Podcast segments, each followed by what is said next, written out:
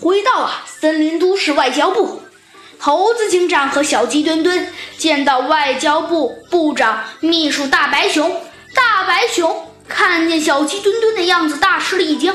他问道：“哎，你咋抹成这副怪样子呀？”“不知道，哼，就是个头矮了点儿。”“嗯，不过你要是再长高一点，还真的别说，你有可能。”我都差点认不出来你是我还是还是你了。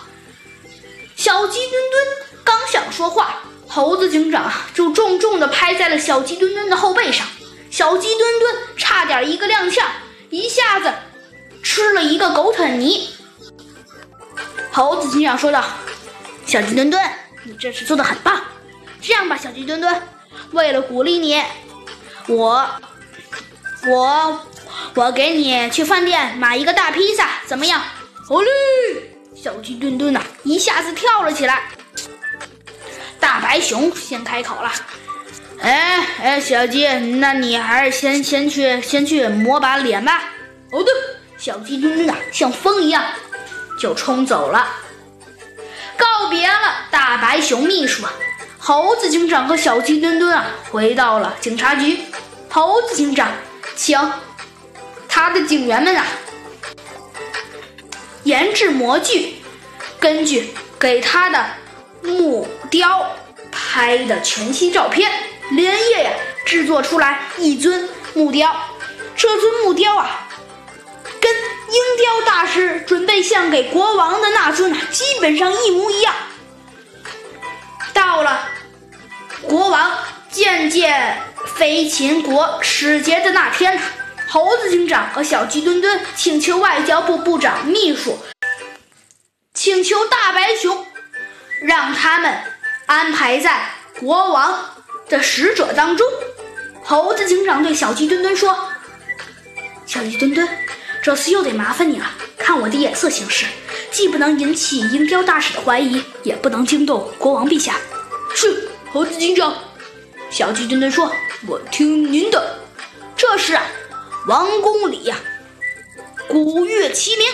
飞秦国鹰雕大使在使者的带领下呀，来到了国王陛下的王宫。鹰雕大使啊，首先向国王递上了国书，然后啊，鹰雕大使向国王献上了木雕。国王打开礼盒一看，见里面放着一尊巧夺天工的红木做的木雕。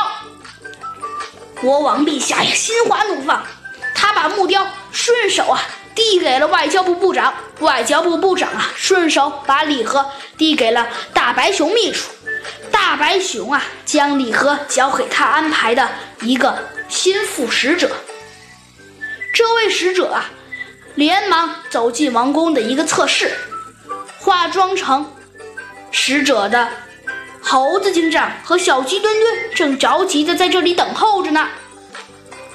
小鸡墩墩让猴子警长把他们事先复制成木雕交给的那位使者。那位使者呀，端着复制的一模一样的木雕送给国王的王宫，任何人也看不出它是一件复制品。